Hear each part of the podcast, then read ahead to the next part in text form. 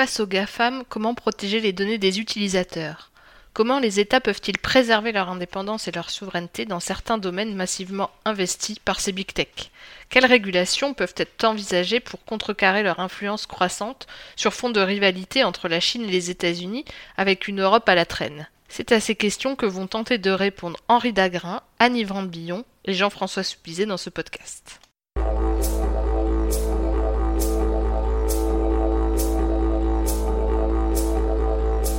Les News du Futur est un podcast réalisé par l'association Futurible International qui traite de prospective, la sortie d'un livre, d'un rapport, l'interview d'un expert sur un sujet porteur d'avenir, bref, tout ce qui apporte un éclairage constructif sur le futur. Bonjour à tous, euh, François Jouvenel, délégué général de l'association Futurible International. Bienvenue dans cette euh, table ronde intitulée Les géants du net face aux États. Je, dis quelques mots pour introduire cette, cette table ronde. Euh, on sait aujourd'hui que les géants du net sont devenus absolument incontournables. Alors quand on parle de géants du net, on, parle, on pense évidemment aux, GAFAM, mais pas uniquement. Hein. Il y a aussi évidemment les géants du net côté chinois.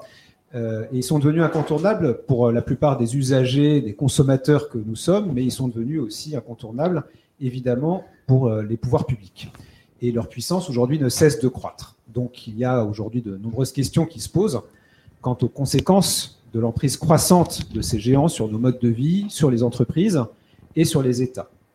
Parmi ces questions, il y en a d'autres évidemment euh, et qui sont multiples, mais il y a euh, notamment la question de la protection euh, des données des utilisateurs.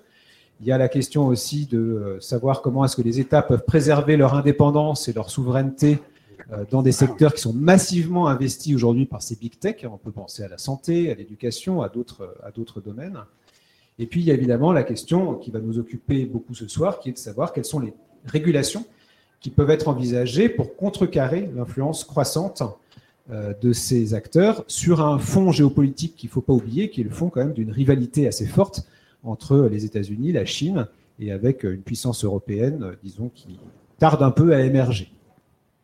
L'échange que nous allons avoir ce soir, il va permettre euh, d'aborder toutes ces questions. Il est organisé à l'occasion de la parution dans le dernier numéro de la revue Futurible d'un article de Jean-François Soupizet qui propose des clés pour comprendre à la fois l'ascension de ces géants du net et puis qui esquisse également dans cet article un certain nombre de scénarios, euh, notamment sur euh, l'équilibre des pouvoirs entre ces géants et puis euh, les, États.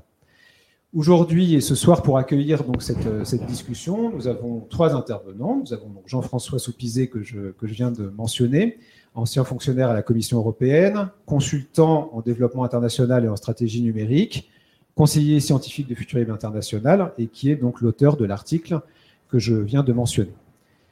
Euh, interviendra également Anne Yvrande Billon, qui est directrice économie, marché et numérique de l'ARCEP. L'ARCEP, c'est euh, l'autorité administrative indépendante qui assure la régulation des secteurs des communications électroniques et des postes au nom de l'État, mais en toute indépendance. Et puis enfin, nous accueillons également Henri Dagrin, qui est délégué général du SIGREF, membre de Futurible, euh, qui est donc le SIGREF, il le, redira peut-être lui-même tout à l'heure, mais c'est une association donc, qui accompagne les grandes entreprises et les administrations publiques françaises dans leur réflexion collective sur euh, les grands enjeux du numérique. Donc nos trois intervenants sont aguerris aux questions des régulations euh, du numérique, qui est un sujet qui est un sujet aussi émergent, donc sur lequel la doctrine n'est pas encore faite. Alors, pour commencer, euh, on va partir euh, avec Jean-François Soupizet, donc, euh, puisque son article est à l'origine de cette table ronde ce soir. Donc Jean-François, la première question qu'on se pose, c'est peut-être celle de savoir où on en est aujourd'hui des rapports de force entre les États et les grands acteurs du numérique, et puis quels sont les principaux défis que tu vois pour, pour les régulateurs. Est-ce que tu peux répondre à, à, ces questions ou introduire les propos en une dizaine, douzaine de minutes pour pouvoir ensuite donner la parole donc euh, à nos deux autres intervenants. Jean-François. Merci François. Où en sommes-nous? Et pourquoi se poser cette question? Quelques mots d'abord pour faire tout simplement le, diagnostic très rapide. D'où venons-nous? Schématiquement, ce que nous vivons actuellement et cette emprise euh, des géants du numérique, et nous reviendrons là-dessus, sur nos vies et nos sociétés, euh, date principalement du tout début du siècle présent. Alors, un mot pour dire évidemment que c'est un processus qui est engagé depuis bien longtemps, depuis le milieu du XXe siècle, qui a comporté euh, des vagues technologiques successives et l'objet d'un véritable buissonnement technologique dans des domaines comme l'électronique, mais aussi euh, les technologies de l'information, l'informatique et les communications, etc. C'est un buissonnement technologique qui a été, qui a né dans le, Silicon Valley, et ce n'est sans doute pas tout à fait par hasard, parce que c'est euh, un lieu tout à fait euh, exceptionnel avec des racines culturelles et une vision du monde, et en particulier, et je n'irai pas plus loin là-dessus, euh, l'influence de ce qu'a pu être l'épopée de la conquête de l'Ouest, ou celle de la ruée vers l'or, euh, l'aventure des chemins de fer, c'est-à-dire euh, un endroit dans lequel l'homme, en tant qu'être héroïque, avec son bonheur comme objectif moral, l'accomplissement productif comme sa plus noble activité et la raison comme son seul absolu, pour reprendre les mots de Ayn Rand, qui est une spécialiste euh, de ces questions euh, a joué un rôle tout à fait important. Mais à côté de la transformation technologique dont nous avons été euh, les témoins, il y a quelque chose qui est moins apparent, qui est la transformation des marchés. En quelques mots, l'apparition de l'économie des plateformes, dont nous parlons, dont nous entendons beaucoup parler, puisque ça redistribuait les cartes dans de nombreux domaines, l'émergence de nouveaux acteurs. Alors bien sûr, ceux dont on parle, les quatre grands, qui en réalité sont probablement cinq, euh, pour reprendre l'image d'un groupe qui nous est familier, des mousquetaires, mais aussi euh, la big tech derrière et un certain nombre euh, d'entreprises qui ont également des visées planétaires. Où en sommes-nous actuellement? D'abord aux États-Unis, eh bien, les quatre grands, Google qui s'est construit autour des moteurs de recherche, puis de la publicité ciblée, et puis de la géolocalisation, etc., etc., dans une croissance euh, tout à fait impressionnante. Amazon, qui est en quelques décennies devenu la place de marché du monde. Facebook, qui s'est emparé du thème des communications sociales. Apple et ses équipements et qui est devenu par le jeu de euh, l'Apple Store qui contrôle la commercialisation des applications, aussi qui a accédé au rôle de contrôleur d'accès au marché. Alors nous, reviendrons sur cet élément très brièvement pour dire qu'il y a plusieurs éléments. La puissance, la domination ne s'exerce pas sur un marché spécifique mais au contraire, elle devient une sorte, de jeu des poupées russes, c'est-à-dire parce que euh, une position est dominante dans le domaine euh, euh, des moteurs de recherche, cela devient un atout décisif pour d'autres marchés, notamment la publicité ciblée, mais il y en a d'autres. Et puis aussi cet autre aspect, c'est que ces nouveaux acteurs exercent un rôle de contrôleur de l'accès au marché, les gatekeepers. Sur un schéma très voisin, euh, la Chine a aussi connu une évolution que je qualifierais de parallèle avec Baidu, le moteur de recherche, Alibaba à la place de marché, Tencent euh, qui s'est emparé essentiellement des réseaux sociaux, Xiaomi qui est un vendeur d'équipements et en particulier euh, obtenu la place de troisième vendeur de smartphones. Ce sont des croissances sensiblement différentes des croissances américaines en ce sens qu'elles se sont d'abord euh, exercées dans un marché national qui est un marché immense, facilité par les aspects linguistiques, facilité aussi par les aspects de support public, mais cela a donné lieu à des croissances tentaculaires probablement moins orientées stratégiquement que ne l'ont été les croissances euh, des acteurs américains. La situation actuelle, au fond, ces positions dominantes, en quoi nous inquiètent-elles En quoi menacent-elles les marchés? Eh bien, c'est relativement simple, euh, on, le, verra, mais le diagnostic de la commission d'enquête multipartite du Congrès américain est très clair. Euh, en octobre 2020, le pronostic était qu'une poignée d'acteurs hyperscalaires, de géants du net, allait dominer 30% de l'économie mondiale à horizon 2030. Alors, évidemment, ceci est un fait, euh, est un fait, je dirais, en soi-même euh, qui attire l'attention, mais euh, il y a plus. C'est que ces géants ont progressivement investi d'autres domaines. Très rapidement, pour expliciter cela, on doit faire référence à ce nouvel espace qui, au fond, est un, espace physique parce qu'il y a des câbles, euh, des ondes, des équipements de toutes sortes, des terminaux, mais aussi c'est le cyberespace, c'est-à-dire tout ce qui circule dans cette, euh, sur cet écosystème. Et ce système-là s'accompagne d'un effacement des frontières. Alors effacement entre les frontières physiques grâce à la mondialisation, les frontières géographiques, mais effacement des frontières entre les secteurs, on a vu de multiples convergences, et puis aussi euh, changement, bouleversement des équilibres euh, temporels, puisque c'est l'immédiateté qui devient la référence.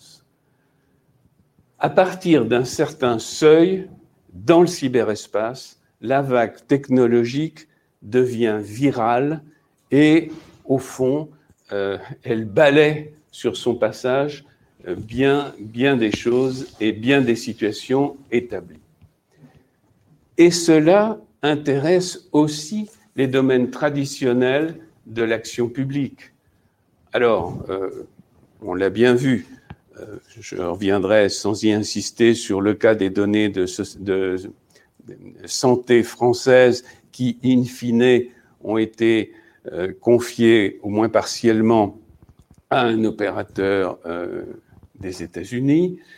Euh, il y a d'autres exemples, mais on les voit par le jeu des crypto-monnaies, par le jeu de tout ce qui fait euh, les éléments de la puissance dans le domaine militaire, que ce soit la logistique, l'information, l'influence, le renseignement, mais aussi euh, dans d'autres domaines comme la gestion des villes, et puis évidemment santé et euh, enseignement, qui sont certainement des cibles.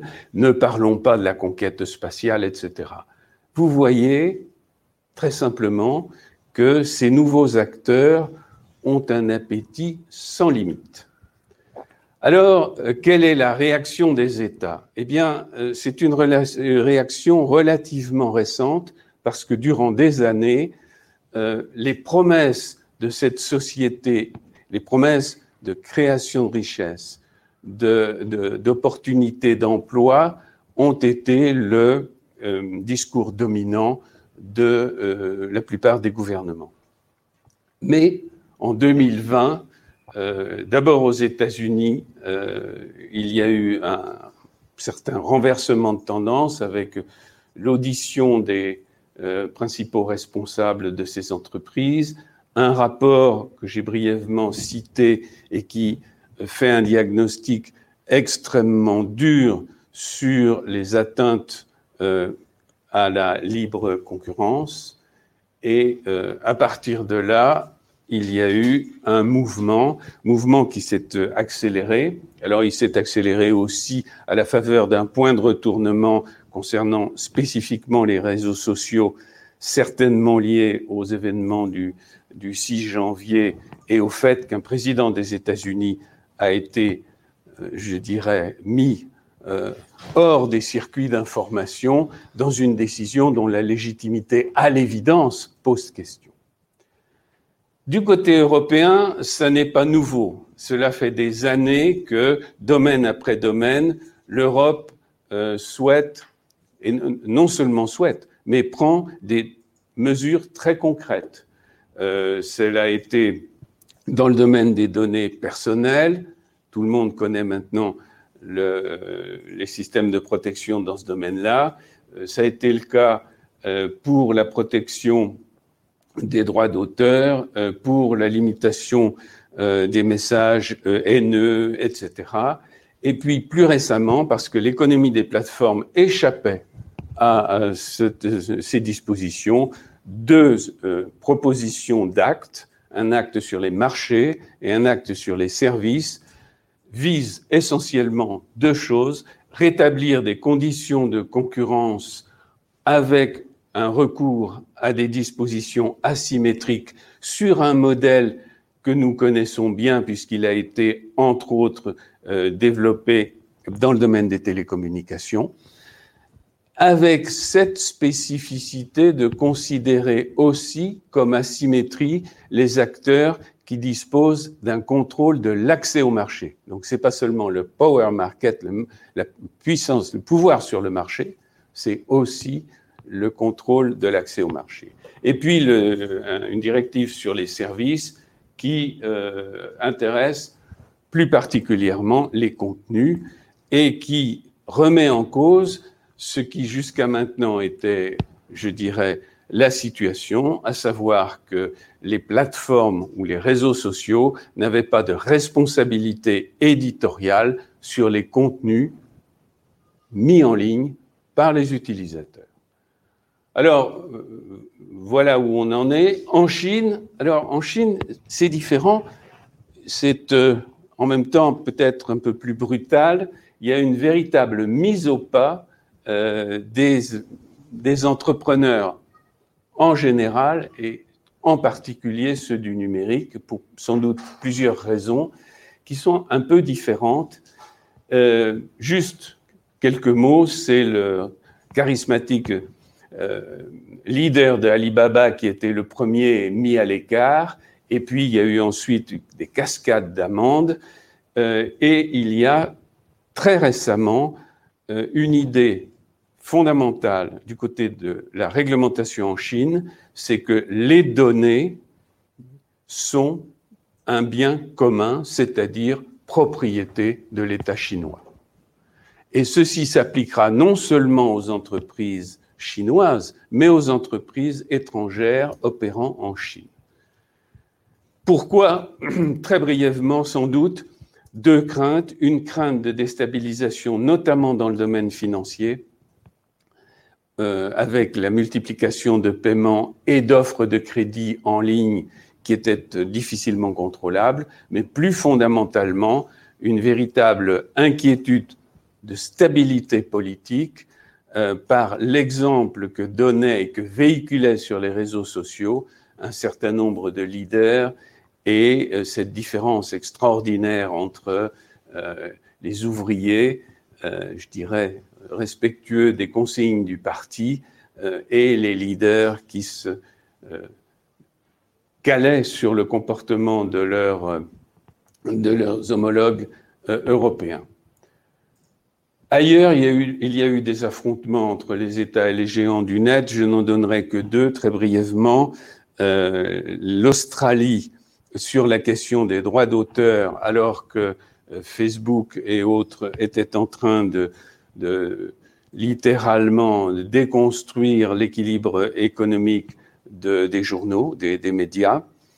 Euh, et cela s'est traduit par un bras de fer et une négociation, mais Facebook a quand même boycotté l'Australie, c'est-à-dire suspendu ses services pendant quelques jours.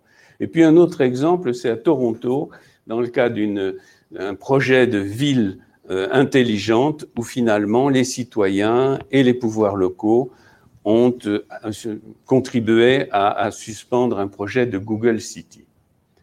Donc on voit bien quels sont les enjeux, quelles sont les perspectives D'abord, très brièvement, le, génie est sorti de la lampe. Le cyberespace va continuer son expansion et ses interactions avec le monde réel vont continuer, effaçant probablement bien des frontières et bien des limites. Et nous allons avoir l'apparition d'industries, euh, d'opérateurs de services d'intérêt général qui vont d'une certaine manière euh, sinon se substituer, du moins agir en complément avec ce que nous appelions les services publics. Mais voyons euh, l'équilibre global. Au fond, trois lignes d'évolution possibles. La première, les géants du net l'emportent. Ils l'emportent parce qu'on a vu qu'on ne pouvait pas se passer d'eux pendant la pandémie, et euh, ils sont acceptés, je veux dire, par des millions et des millions d'utilisateurs et que cela leur donne une véritable puissance. Euh, si les, et à mesure que les États, euh, un certain nombre d'États vont être amenés à, je dirais, coopérer avec eux ou à tirer bénéfice de leurs activités, notamment en termes de contrôle et de, de contrôle de la population et de sécurité, eh bien, on peut imaginer qu'ils deviennent euh, avec un statut de quasi-État et que le système global euh, se traduise par une perte de pouvoir de, la part des États qui en garderont sans doute les aspects formels, mais qui en, perdront la réalité pour l'identification, pour les services, euh, pour la gestion des aides sociales, pour la sécurité, etc. etc. Euh, dans ce, pour illustrer ce qui se passe actuellement, il n'y a pas d'accords internationaux dans ces domaines-là, dans le domaine du numérique, dans le domaine du cyberespace. Et la seule organisation internationale qui soit réellement en place, c'est l'ICANN. Et l'ICANN, qui gère et assure la stabilité, qui gère les noms de domaine et assure la stabilité technique de l'Internet, est une organisation internationale de droit privé américain euh, en Californie et les États y jouent un rôle subsidiaire. Ils font partie d'un comité qui se trouve être, pardon, oui, d'un comité qui se trouve être un parmi les cinq représentants des parties prenantes. Euh, quant euh, aux organisations internationales, il suffit de penser à la fondation euh, Bill et Melinda Gates pour voir que l'OMS pourrait être supplantée par une fondation de ce type. Sans aller plus loin, deuxième hypothèse, les États se réveillent, c'est ce à quoi nous assistons, mais disons, le bras de fer leur est favorable, c'est-à-dire qu'ils arrivent à cantonner l'activité des géants du net et ils arrivent à se mettre euh, ensemble d'accord sur un minimum de conditions, euh, peut-être par des traités, peut-être par simplement des coordinations, mais euh, nous, nous entrons dans une phase où une certaine régulation s'impose. À ce moment-là, il devrait y avoir une forme nouvelle de multilatéralisme elle, sans, aucun doute, elle devra associer la société civile et le secteur privé largement, c'est-à-dire pas seulement les, géants du net, Natu euh, euh, et autres GAFAM ou, ou Batix, mais aussi euh, les grands secteurs traditionnels. Et puis, la troisième hypothèse, eh bien, le, la rivalité entre la Chine et les États-Unis s'exacerbent.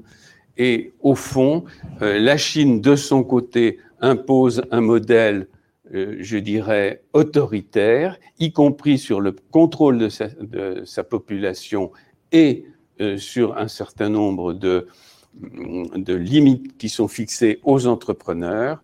Et par contre, du côté de l'Ouest, c'est-à-dire schématiquement Western countries dans, euh, la terminologie des, Nations Unies, euh, un certain nombre de, pays occidentaux euh, de leur côté, disons, avec cette incertitude, où ils arrivent à réglementer dans un accord, où ils tombent dans l'escarcelle, je dirais, sous le bascule sous le pouvoir des, géants du net, ça c'est un autre point d'interrogation. Voilà, c'est les issues, elles sont contrastées. Euh, il est évident que c'est en grande partie pour euh, susciter le débat.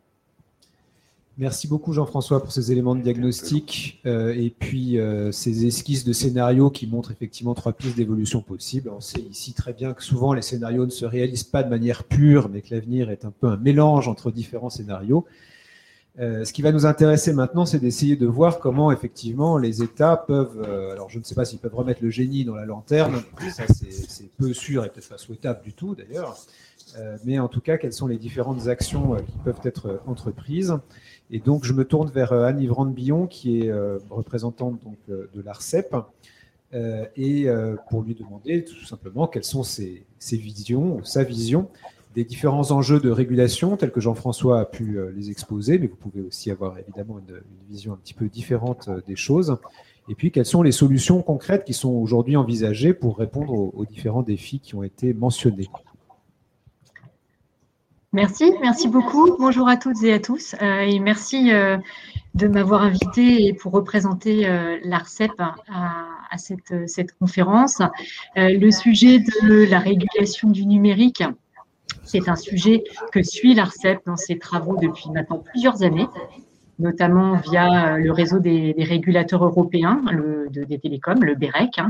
et euh, l'analyse de l'ARCEP et l'intérêt qu'elle porte à ces sujets. Elle a commencé euh, via l'angle de l'ouverture des terminaux, dans laquelle elle a, publié plusieurs rapports, hein, en 2017, 2018. Elle a aussi travaillé sur la data economy et plus récemment donc sur le Digital Market Act, qui est le, projet de règlement, comme cela a été rappelé, visant à encadrer et introduire une régulation d'un niveau européen des, plateformes. Et euh, le, type de régulation euh, et le cadre de régulation européen qui, euh, qui, est prévu dans ce, dans ce projet de règlement constitue, d'après l'ARCEP, hein, constitue une avancée notable pour, pour plusieurs raisons. Donc, c'est le premier point que je voudrais développer. D'abord, parce que euh, c'est un cadre d'intervention de régulation euh, ex ante. Donc, on a traditionnellement l'habitude de distinguer la régulation euh, sectorielle ex donc en amont, afin d'éviter des défaillances de marché, de mettre en place des solutions pour que pour éviter des, des comportements ou des dysfonctionnements sur, sur les marchés on le distingue en général de ce qu'on appelle la régulation ex post, qui est plus du domaine de la concurrence, du droit de la concurrence, où là, euh, on constate une pratique, une défaillance qui, euh, qui est sanctionnée. Là, le cadre proposé par le Digital Market Act euh, est bien un cadre d'intervention qui vise à conférer, trouver des outils qui permettent d'intervenir avant l'apparition de problèmes de concurrence. C'est donc bien une logique préventive plutôt qu'une euh, intervention qui, euh, qui serait post-mortem, parce que dans le cadre du secteur du numérique, la rapidité d'évolution euh, du secteur pourrait, et la, la, la difficulté, compte tenu de la nouveauté des pratiques, compte tenu de, encore une fois, le, dynamisme de ce, de ce secteur, l'intervention par le droit de la concurrence pourrait s'avérer assez longue, le standard de preuve étant, étant assez, assez lourd, et ce qui peut, pourrait amener à ce que bah, une décision euh, sanctionnant une pratique anticoncurrentielle intervienne finalement trop tard euh, pour protéger euh, l'opérateur ou le concurrent, le nouvel entrant qui, qui aurait été victime de, pratiques anticoncurrentielles alléguées et dont il aurait été prouvé qu'elles avaient eu un, effet. Donc, l'idée d'intervenir avant qu'il y ait un verrouillage irréversible par euh, les gatekeepers, je peux utiliser le, mot puisqu'il vient d'être défini, donc ça me fait gagner du temps sur ma, sur ma présentation. Merci beaucoup. Euh, donc, cette logique préventive, c'est vraiment un point euh, qui nous semble important. En cela, c'est une vraie innovation, ce projet de règlement, que, que l'ARCEP, souligne et a souligné à plusieurs reprises. La deuxième raison pour laquelle euh, ça nous, semble être une avancée notable, c'est parce que ça a aussi été dit, mais je, voudrais le, rappeler, c'est vraiment un point important, c'est une régulation asymétrique, c'est-à-dire qui vise un petit nombre d'acteurs. Les acteurs incontournables euh, dans la vie des citoyens et des entreprises, des acteurs qui sont en mesure de déterminer euh, quels contenus et services peuvent être mis en ligne et à quelles conditions les, utilisateurs peuvent y accéder.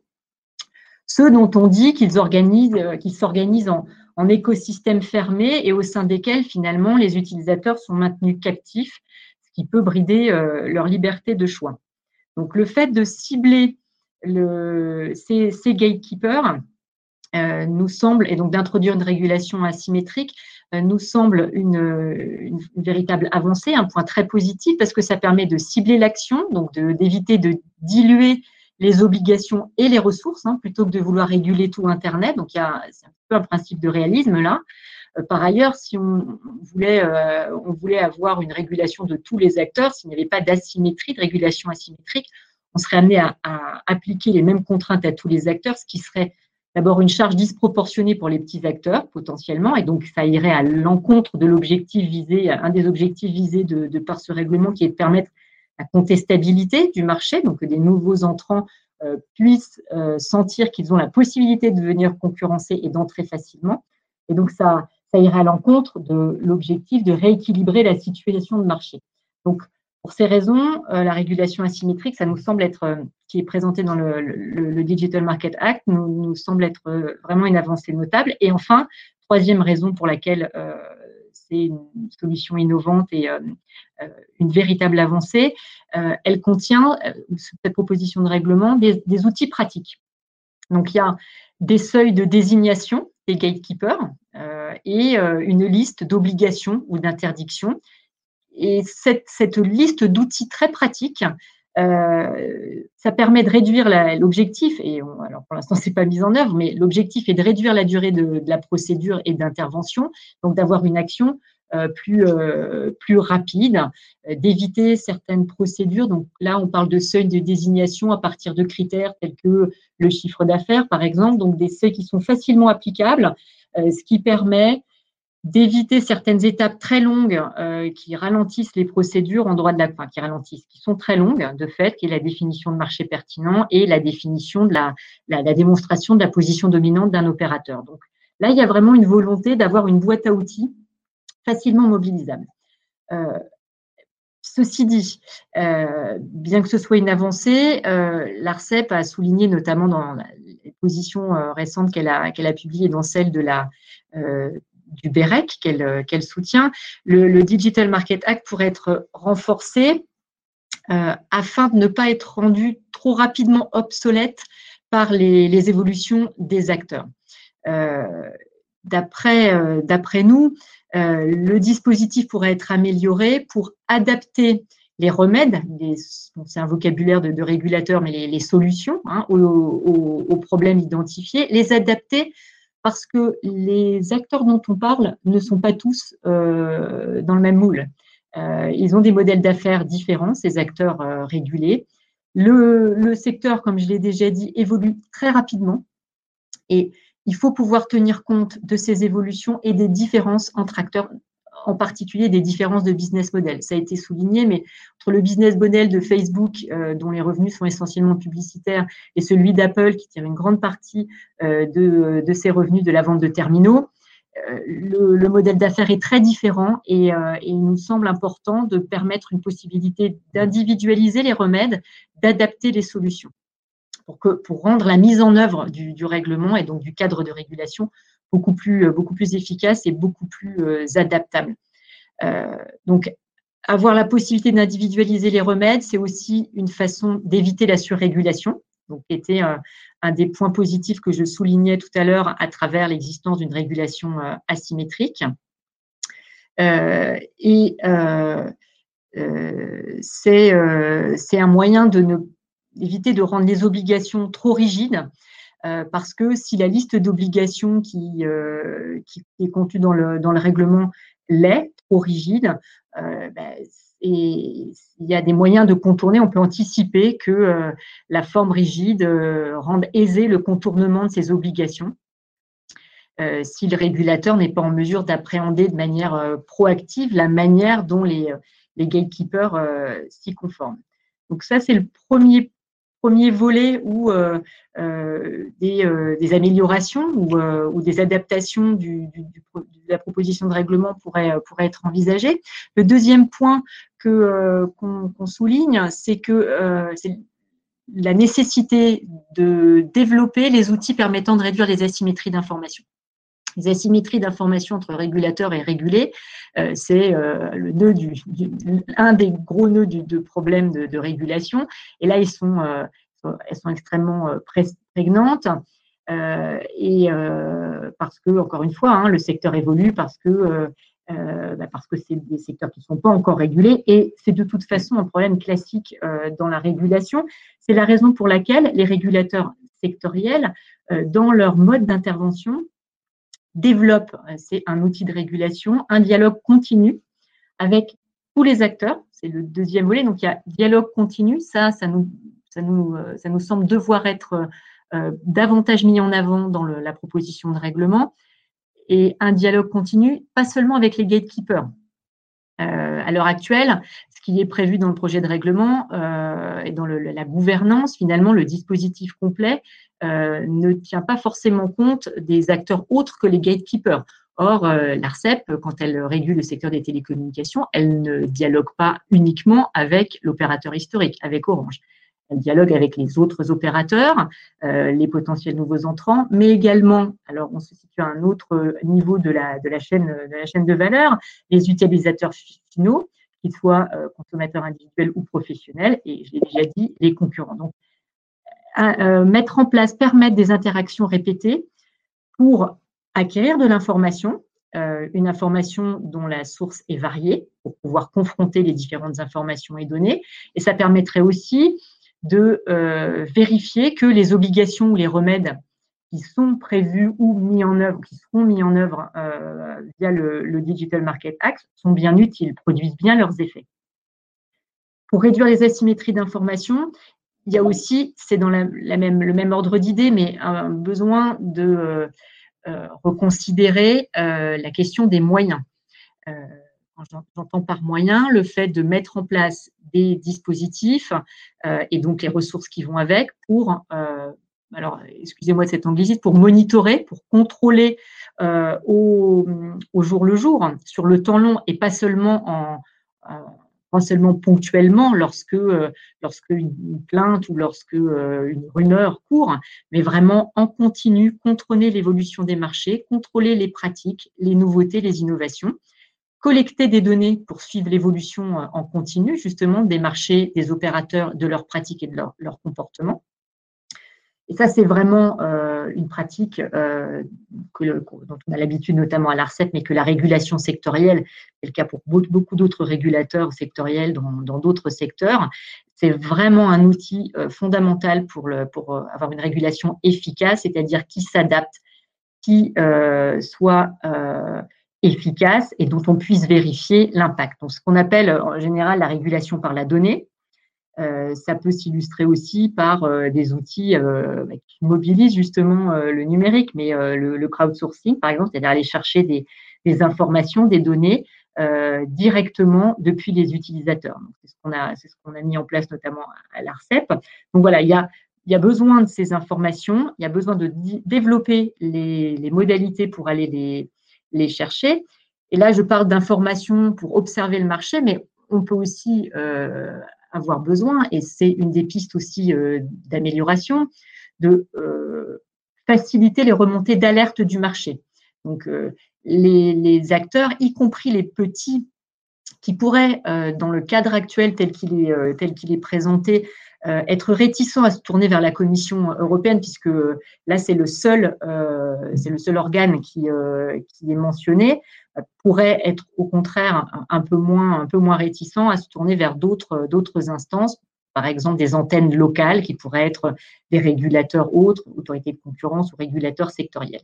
Donc, permettre des remontées d'alerte du marché, c'est aussi un point d'amélioration.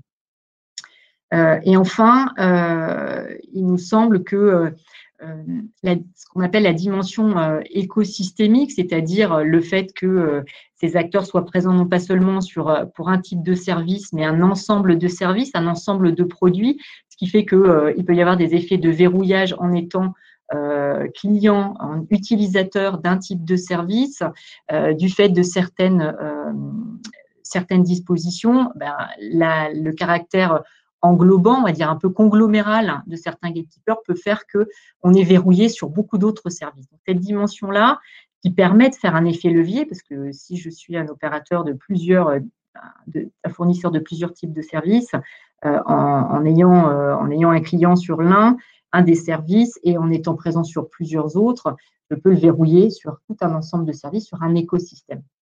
Donc euh, là, euh, c'est un point qui, euh, n'est pas nécessairement beaucoup pris en compte dans le, règlement et un point sur lequel on, pourrait, considérer que des améliorations sont, à attendre. Ça, c'est sur le constat. Maintenant, euh, des pistes pour faire évoluer, j'en ai déjà donné euh, plusieurs, notamment sur la question des moyens, sur la question des outils, euh, pour, réduire la symétrie d'information, pour rendre plus adaptables les remèdes, donc faire ce qu'on appelle de la remédiabilité sur mesure, la remédiation sur mesure. Et puis, on pourrait aussi, et c'est ce qu'on propose, faire en sorte que un réseau d'experts techniques au niveau européen, qui serait constitué d'autorités nationales indépendantes, viennent à l'appui de la Commission européenne, qui reste bien entendu euh, le régulateur. Hein. L'enjeu, c'est bien sûr d'avoir une régulation européenne de ces acteurs et non pas un patchwork de régulation nationale, euh, tant compte tenu de la taille de leur marché que euh, de la nécessaire envergure hein, euh, de, l'autorité et du régulateur qui, euh, serait amené à, appliquer ce Digital Market Act. Donc, on maintient bien sûr la régulation au niveau européen, mais il nous semble important, pour les raisons que j'ai évoquées, qu'il euh, y ait le plus d'appui possible et que des experts techniques sur ces sujets qui sont parfois pas seulement économiques, mais bien sûr techniques, nécessitent des compétences techniques, puissent apporter son, soutien à la Commission européenne pour suivre euh, l'évolution des environnements numériques, hein, comme je le disais, pour euh, agir comme une antenne locale de la Commission européenne auprès des petits acteurs ou des utilisateurs finaux hein, qui, euh, pourraient faire remonter certaines alertes de terrain sur des problèmes émergents, sur des pratiques.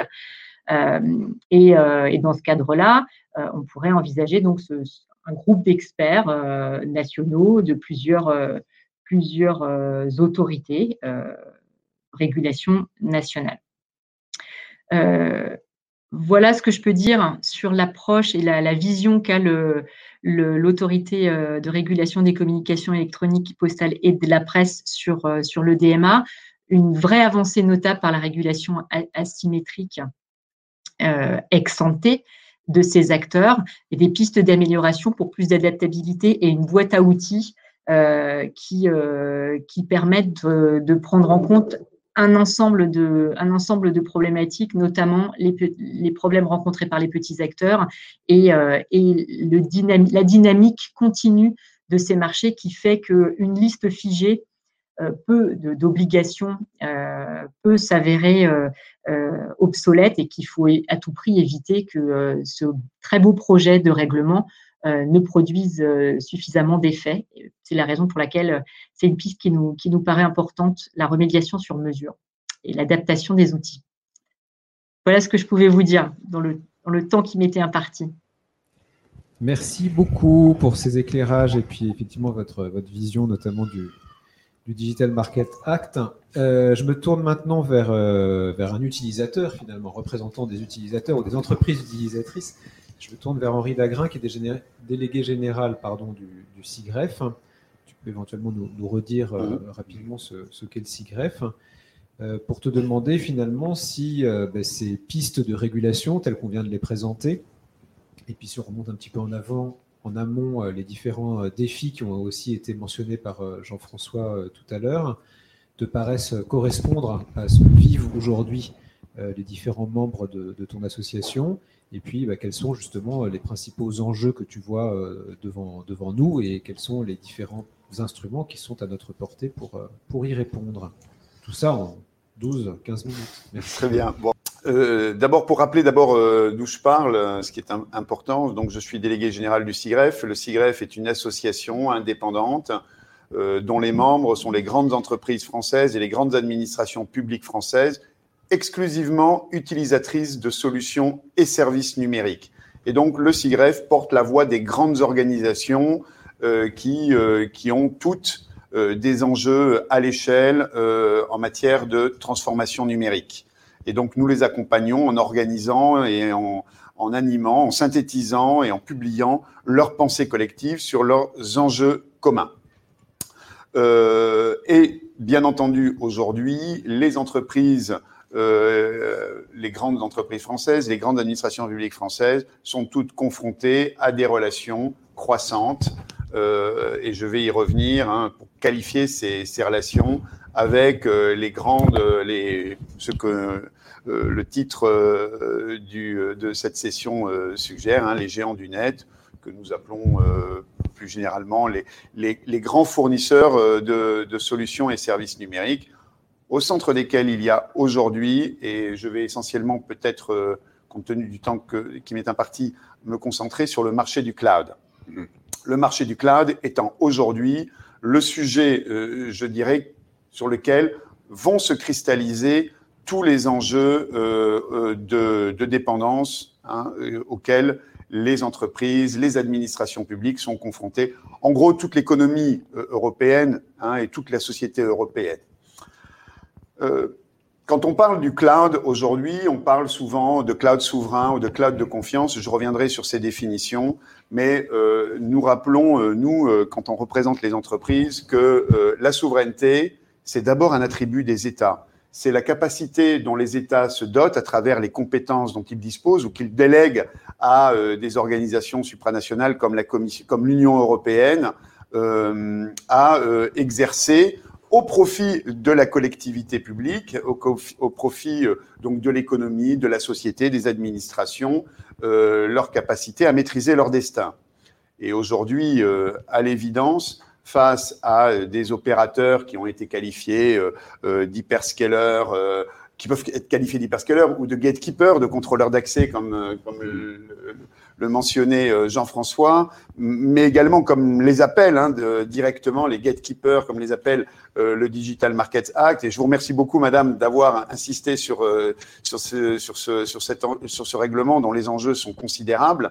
Euh, ces opérateurs sont d'abord des opérateurs du cloud. Il faut revenir à, la dynamique de ce marché en Europe.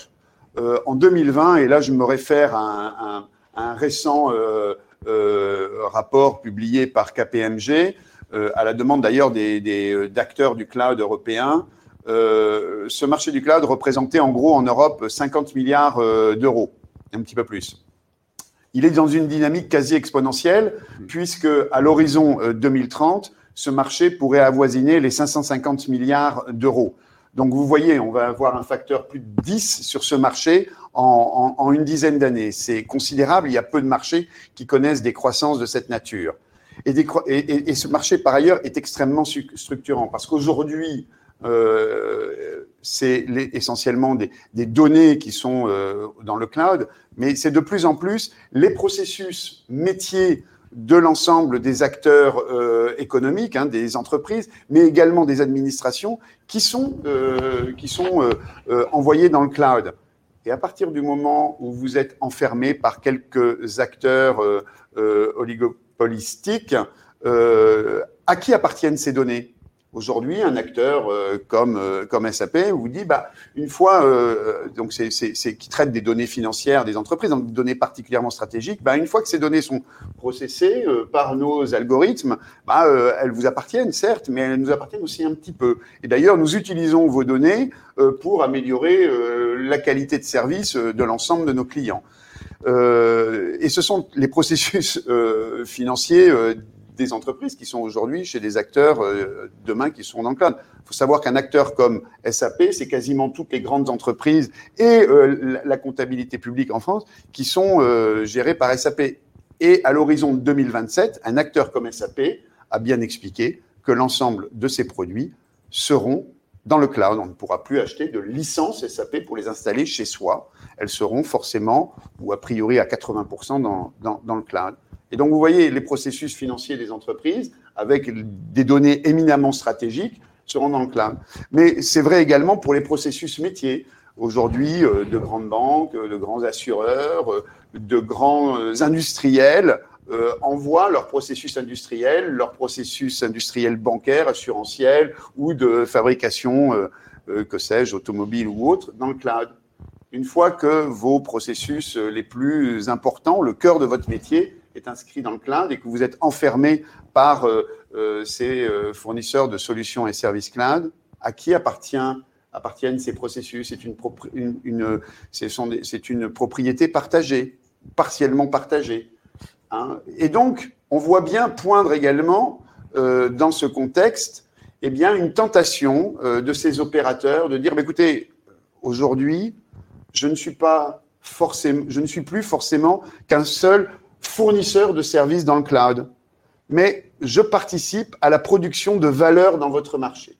Et vous voyez, de manière insidieuse, si on n'y prend pas garde, si le régulateur n'y prend pas garde, eh bien, c'est l'ensemble de l'économie européenne qui demain sera enfermée dans les solutions de quelques euh, grands acteurs, pour la plupart extra-européens. À qui appartient l'économie européenne un tel contexte C'est un, scénario qui, est possible, hein, mais, qui est actuellement en, cours de, construction. Donc une dynamique de ce marché euh, un besoin euh, important euh, de la part de l'ensemble des acteurs économiques est bien d'utiliser ces solutions industrialisées de puissance de calcul, de puissance de stockage, de puissance de réseau. à l'évidence, nous sommes confrontés à une nouvelle infrastructure qui concerne l'ensemble de la société européenne, son économie, ses administrations publiques, l'ensemble de nos concitoyens. Et en général, en Europe, Hein, mais partout dans le monde, mais en Europe c'est le cas, ces grandes infrastructures font l'objet de régulations particulièrement importantes.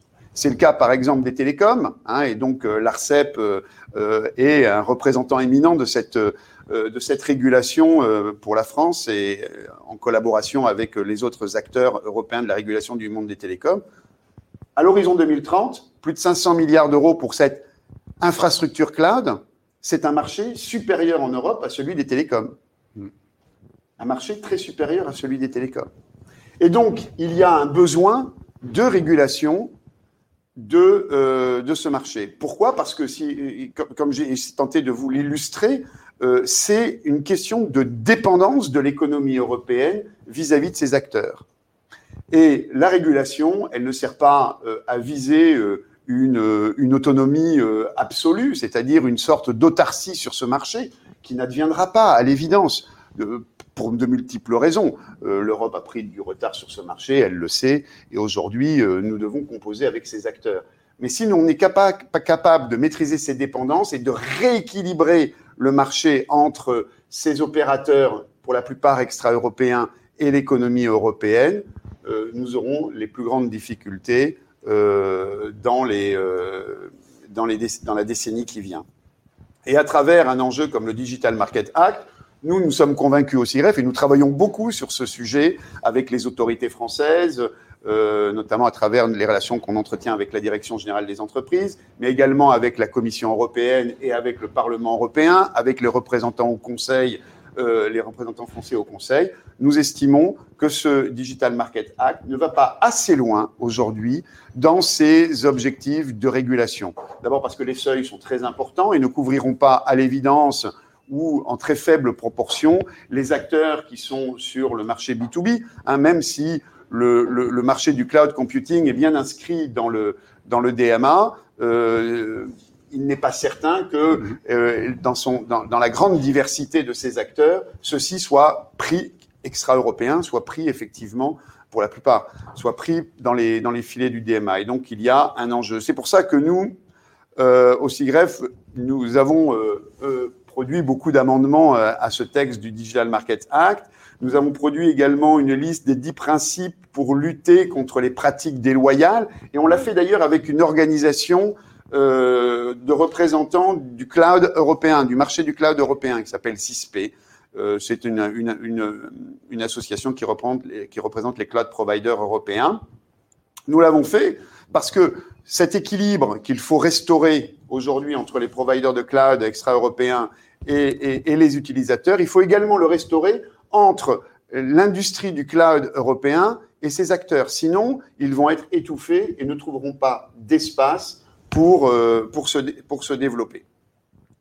Et donc, nous appelons, euh, euh, si nous pouvions aller plus loin, à, à, la, à l'émergence hein, d'une autorité de régulation comme l'ARCEP, un ARCEP européen du cloud et de la donnée, afin de, maintenir cet équilibre absolument essentiel sur, euh, ce marché en croissance exponentielle. Euh, je crois que euh, si nous n'y parvenons pas, dans ce cyberespace, dans cet espace numérique qui, se, construit notamment avec ses acteurs, eh l'Europe aura perdu sa capacité à maîtriser son avenir, à maîtriser son destin, et euh, tous les discours autour de l'autonomie stratégique, euh, de la souveraineté numérique auront été vains et n'auront euh, pas servi à grand chose. Et donc, il y a aujourd'hui une exigence, une urgence, une urgence véritable à mettre en place une régulation efficace de, ce, de ce marché du cloud. J'appelle quand même l'attention de tout le monde, c'est que le cloud n'est pas aujourd'hui un simple domaine Hein, du numérique, mais c'est ce domaine du numérique qui sous-tend tous les autres, qui commande tous les autres. Euh, je prendrai juste un petit exemple euh, pour illustration. Je crois que c'est cet été, hein, au mois de juillet, euh, Microsoft a annoncé racheter le réseau 5G du, premier, du principal opérateur américain, AT&T, hein, pour porter son réseau 5G virtualisé sur Azure. Et Microsoft veut se positionner comme le principal opérateur de réseau 5G dans l'avenir. Maîtriser les réseaux, maîtriser les données, maîtriser la connexion des milliards euh, d'objets euh, euh, qui vont se connecter au réseau 5G, c'est bien l'enjeu pour Microsoft, c'est un enjeu mondial, c'est un enjeu de maîtrise de l'ensemble des acteurs euh, des, acteurs économiques. Donc, vous voyez, les enjeux sont, considérables. On peut parler de tous les domaines du numérique. Tous, demain, seront portés par le cloud. Qui maîtrise le cloud maîtrisera l'ensemble des domaines du numérique. Et donc, un domaine comme celui-ci, ça se régule fortement. Merci beaucoup Henri pour cette euh, présentation extrêmement claire et engagée. Euh, merci à nos invités du jour et merci à vous de nous avoir écoutés. Si le podcast vous a plu, n'hésitez pas à le partager. Vous pouvez suivre notre actualité sur notre site internet www.futurib.com et sur les réseaux sociaux. Nous avons hâte de vous retrouver pour un nouvel épisode des News du Futur.